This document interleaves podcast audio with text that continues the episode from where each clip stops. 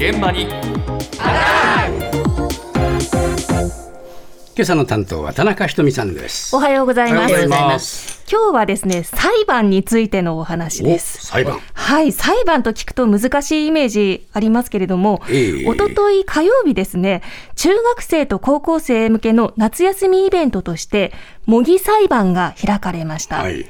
国士舘大学の世田谷キャンパスで行われたんですが、どんな内容だったのか。このイベントを主催した一般社団法人司法教育支援協会の熊田昭秀さんに伺いました。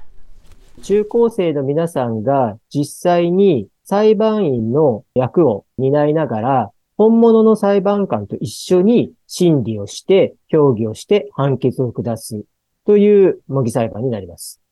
裁判員は、被告人が有罪かどうか、有罪である場合には何罪が成立して、えしかもその場合にどのくらいの量刑、え例えば懲役何年というような量刑を決めるところまでやってもらいます。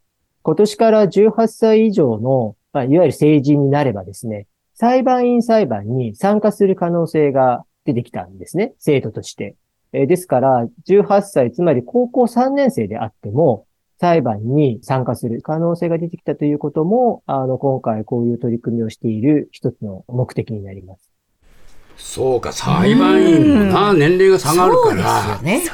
高校生で裁判員になるケースも出てくるわけだよな。可能性も出てきているわけなんですよね。えーはいはい裁判員制度は6人の裁判員が3人の裁判官とともに判断するもので、2009年から始まっています。うんで、司法に市民感覚を反映させようということで、欧米の同じような制度を参考に導入されたんですが、成人年齢の引き下げに伴って今年から18歳や19歳も選ばれる対象になってきたということです。ね。ねしかもですね、強盗傷害だったり、殺人だったり、犯罪として結構重い罪を裁くことになりますので、そうすよね大変ですね、なかなか大変ね。不安を感じる人も多いようなんです。はそこで今回、中学2年生から高校3年生までのおよそ30人に裁判員役を担ってもらって、本番さながら証人尋問ですとか、検察、弁護人の意見などを聞いて、刑の重さを決めていく模擬裁判が開かれたということなんです。結構ね、1日がかりで行われたんですけれども、ねはい。テーマとなった事件はですね、殺人未遂事件です。え会社の先輩が後輩を自宅近くの公園に呼び出して、えうん。少し言い合いをした後に包丁でお腹を突き刺したというストーリーで、深さおよそ8センチ、その結果6週間に及ぶ怪我を負わせたという事案が題材でした。はいで、殺意があれば殺人未遂になります。で、殺意がなければ傷害罪となりまして、殺意のあるなしで刑の重さが変わってくる事件なんですけれども。そうですね。では、殺意はあったのか、なかったのか、裁判員たちの話し合いの様子に立ち会わせていただきました。僕殺意ある派ではい。その8センチも入っちゃってんだから力入れてるわけじゃないですか、ぐさってやっちゃってるって意味だから殺す気でやんないとその。ただ殺すつもりがあって包丁を持ってったんだとしたら、普通に殺した後はその証拠を隠そうとすると思うんですよ、でもそういう行動が見られないってことは、やっぱ殺そうっていう殺意はなかったのかなと。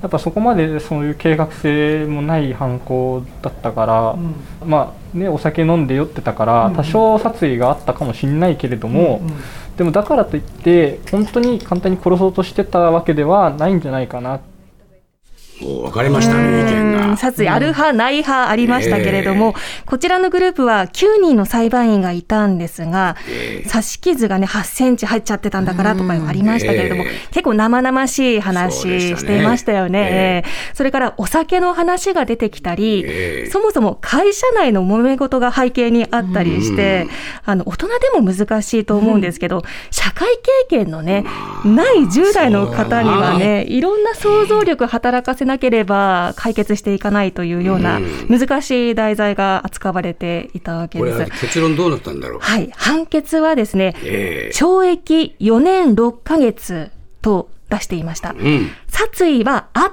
た殺意ありと認定しまして、懲役4年6ヶ月の実刑となっていました。はい。ただですね、今回全部で3グループありまして、ええもう一グループは同じく殺意ありと認定したものの、懲役3年の実刑と少し刑期短くなってました。で、さらにもう一グループは、懲役2年6ヶ月、ん。執行猶予4年ということでっ、ちは？こちら殺意なかったという、方なんだな。ええ決断になって、それぞれバラバラの判断が下されていたんですよそうか、それね。だけまあ難しかったんだろうけどそうな。ですね、ええ。で裁判員体験してみて皆さんどうだったのか、ええ。参加していた中高生の方に伺いました。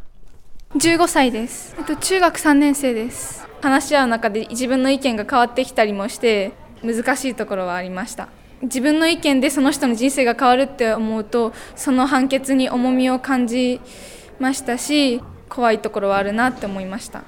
16です。高2です。やっぱ難しいですね。話を聞いてるだけでも重いですしやっぱそれをもとにやっぱ判断していくのも大変でした。弁護士側と,、えー、と検察側のそれぞれの話も内容量が多いしいつもじゃ聞かないような単語がペラペラ出てくるのもやっぱ聞いててちょっと疲れます。16歳です。高校2年生です。裁判員がその、まあ、そもそものくじの関係とかって、まあ、めったになるもんじゃないと思うんですけど今日のこの体験とかも通してやっぱその実践その実際の裁判にもちょっとちゃんと参加してみたいなと思いました。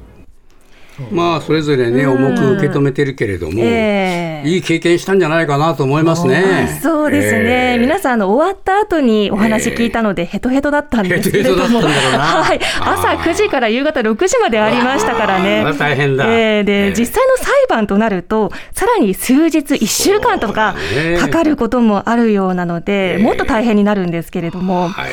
ですので、知識不足だあったりとか、あと、負担が大きかったりして、ええ実は7割近くの方が裁判員を辞退しているという課題もあるようなんですね。ねえまあ若い世代にこうやってね広がっていくっていうことがこれからもあるんですから、こういう模擬裁判も結構ね頻繁に行われて何かみんなが参加しやすい雰囲気をぜひ作ってほしいなと思いますね。もっとプールのスポットライト。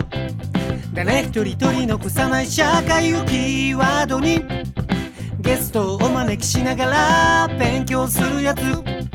みんなで考えてゆこう。スポットライト。毎週日曜夜11時配信スタート。